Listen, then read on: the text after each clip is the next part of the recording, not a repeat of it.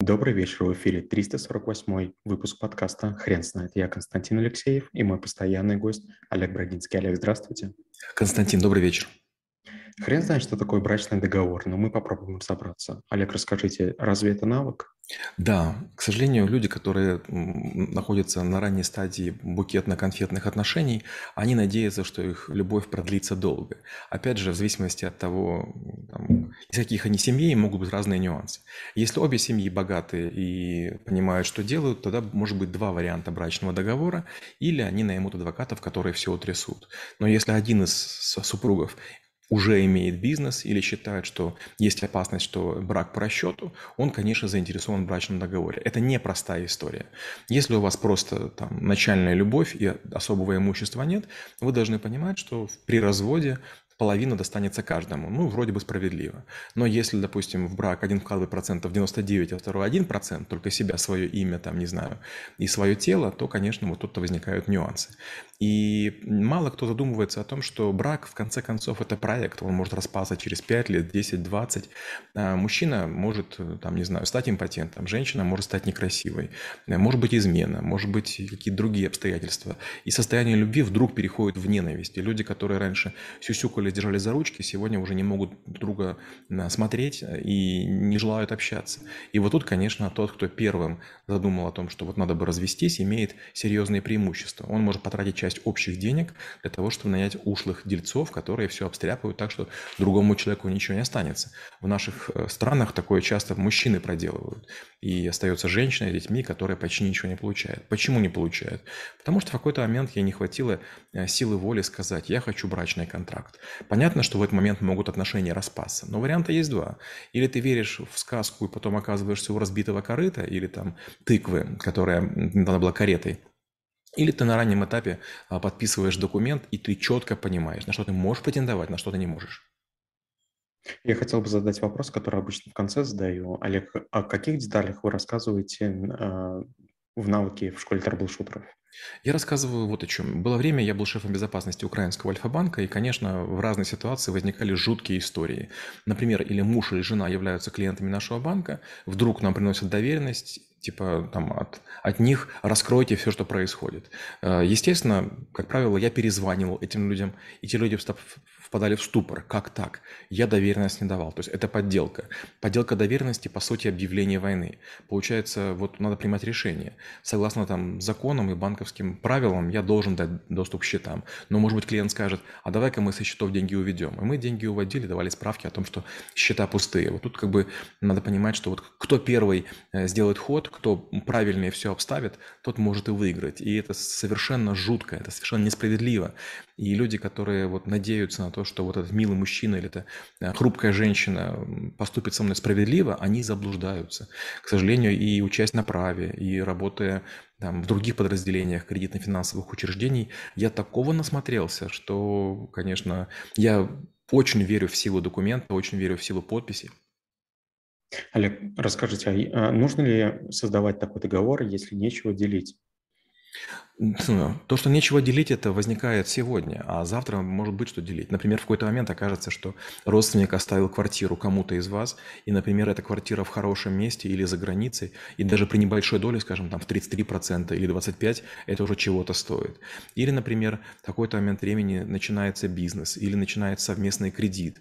А, бывает такое, что мужья на женщин вешают кредитную машину. Они на ней ездят, за нее платят, и вроде все хорошо. А потом начинается развод, и женщина остается а, без машины, но на ней висит кредит, и муж совершенно не собирается возвращать транспорт и не собирается платить. И женщина в ужасе. Как же так? Я же думал, если мы разводимся, все будет по правилам, все будет по понятиям. Нет, не будет. Олег, расскажите, а что в брачном договоре прописывают, кроме имущества, например? Много всего можно прописывать. Опять же, есть вещи, которые делают явно именно в договоре. Есть ряд документов, которые делаются помимо него. То есть мы называем брачный договор, но я рассказываю, по сути, о том, как защитить себя или отстоять свои права в случае, если вы вступаете в неравный брак или вы считаете, что вам уже угрожает или вашему клиенту угрожает несправедливый дележ имущества. И тут есть масса вариантов. Тут можно создавать фонды, можно уводить деньги в специальные офшоры, в специальные там налоговые гавани, может создавать очень сложные механизмы защелки, при которых там деньги выдаются маленькими порциями при соблюдении некоторых условий. Поэтому договор брачный, он занимает процентов, наверное, 70 нашего времени, а все остальное мы занимаемся, а, правом, б, я рассказываю, что закон, справедливость, правда и истина – это совершенно разные вещи, к этому нужно спокойно относиться, привыкнуть. И третье, я говорю о том, что в какой-то момент реализуется любой максимально масштабный риск, если вы о нем не подумали заранее. Олег, расскажите, а можно ли составить брачный договор а, в середине замужества, когда, например, один из супругов а, вдруг начинает богатеть? Да, это возможно сделать в любой момент. Единственное, что согласится ли другая сторона. Вы-то можете составить договор. Вопрос, как вы другую сторону убедите сделать что-нибудь. И э, опять же, я говорю на навыке, что и соглашение акционеров, и брачный договор имеет такую особенность, что людям, непосредственным участникам, очень сложно договориться. Один из самых простых вариантов – это нанять специальных людей, представителей, которые будут договариваться вместо вас. Каждый, получается, работает на своего, на своего нанимателя, но у него, у каждого не будет хотя бы эмоций по этому поводу, не будет обид. И понятно, что первое начальное предложение, та сторона, которая считает себя богаче или весомее, она будет делать не очень интересно. И, конечно, в, в этот момент, если бы были непосредственные участники муж-жена или там парень-девушка, они бы уже давно поссорились бы и наверное, бы там уже там мечтали друг друга убить, отравить или закопать. А учитывая, что люди нейтральные, они будут бесконечно встречаться, договариваться, постепенно свои позиции сближать, и в какой-то момент конфигурация будет, может быть, не идеальной, но терпимой и устраивающей обоих представителей. Они вам ее излагают, понятно, что у вас уже не будет агрессии, потому что вся агрессия уже была ими переработана, и вы просто попытаетесь или увеличить свою долю, или уменьшить, в зависимости от того, на какой стороне вы находитесь. Олег, поправьте меня, если я скажу, что влиятельный и богатый человек в любом случае сможет скрыть все свои доходы, активы и, и прочее. И да, и нет. Если мы позволим ему это, то да.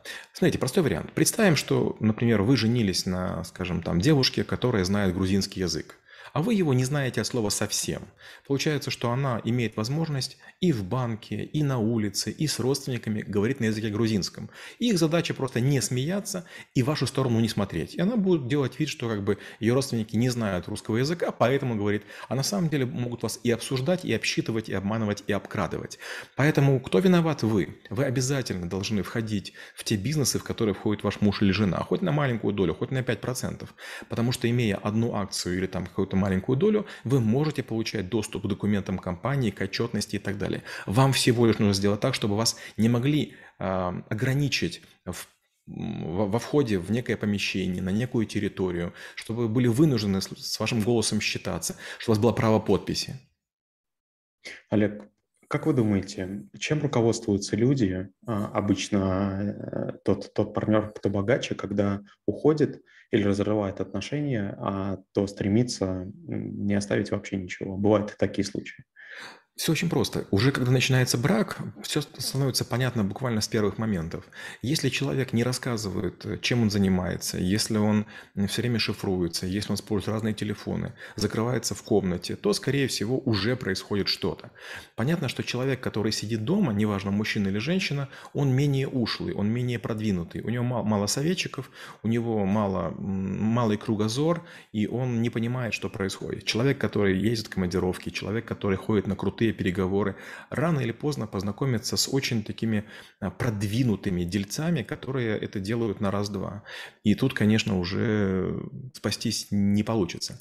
Некоторые думают, что дети являются щитом, прикрытием. Типа, он же не оставит там меня а, с детьми голодными. Да, оставит. Послушайте, любовь, она может быть к мужчине или женщине. И женщина очень любит своих детей. А мужчина, если не любит женщину, он очень быстро к детям теряет, охлаждается. Да, он э, там будет их видеть, но все реже, реже, реже. Если в другой семье у него появятся другие дети, ну, он так уж получится, что он будет любить новую женщину, новых детей сильнее. И с этим сделать ничего нельзя. Это как бы суть физиологии. И надо к этому просто спокойно относиться. Мужчина должен понимать, что когда он красив, перспективен, и за ним приезжает дорогая машина, его друзья уважают, он кажется хорошей парой. Женщина считается хорошей парой, пока у нее ножки, грудь, там, не знаю, и лицо товарного вида. А потом в какой-то момент мы становимся там лысыми, мы становимся там сморщенными, и, и, и все. И ничего у нас кроме денег не остается. Знаете, есть такая шутка. Девушка хочет э, там любви, романтики и цветов. Женщина тупо хочет женщин, денег. Олег, расскажите, а как справиться с чувствами, когда партнер отказывается подписывать брачный договор? А все, все понятно. Получается, что вступая в брак, вы уже должны друг другу доверять. Ведь э, такое, конечно, бывает крайне редко. Это какие-то миллионные случаи, наверное. Но я не знаю точно статистику. Но есть вероятность, что вы можете выйти замуж за мужчину или женщину, а они вас обворуют через три недели или там через пять недель. Такое вот даже на моей практике, что в Киеве, что в Москве, что в Беларуси, что в Казахстане бывало, даже в Германии, а у моих знакомых такое было в, в Америке. Поэтому, ну, наверняка все слышат такие случаи. И вот уровень доверия, когда вы даете ключ от своей квартиры или вам дают ключ от квартиры, это уже такой серьезный аргумент, после которого нужно подумать, а что будет, если человек меня а, а, там, лишит моих э, там, сбережений. А что будет, если он там какие-то документы уничтожит? А что будет, если он кому-то даст их отсерокопировать? Ведь смотрите, даже если вы серьезный предприниматель, вы начали с женой ссориться, она просто берет ноутбук, а, выносит поздно ночью, пока вы спите, а, конкурентам. Те списывают все с винчестера. Она возвращает, ноутбук кладет, а конкуренты ей заплатят, допустим, 100 тысяч долларов. Муж может ничего не оставить, а конкуренты ее облагодетельствуют. Олег, расскажите, а брачный договор, заключенный в Российской Федерации, а, будет действовать по всему миру?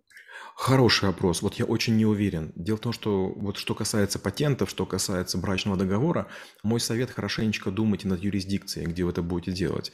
Потому что если вы ошибетесь, то в кон- на конкретной территории могут какие-то нормы не действовать. Дело в том, что обычно э, все зависит от вашего А, гражданства, и Б, от территории, на которой вы находитесь. Например, если у вас будет э, паспорт, например, американский и российский, но вы будете в России. Если паспорт российский есть, значит, на вас будет действовать российские законы законы. А если не будут паспорта российского, только американские, то будут действовать скорее американские законы или международные. Олег, спасибо. Теперь на вопрос, что такое брачный договор, будет трудно ответить. Хрен знает.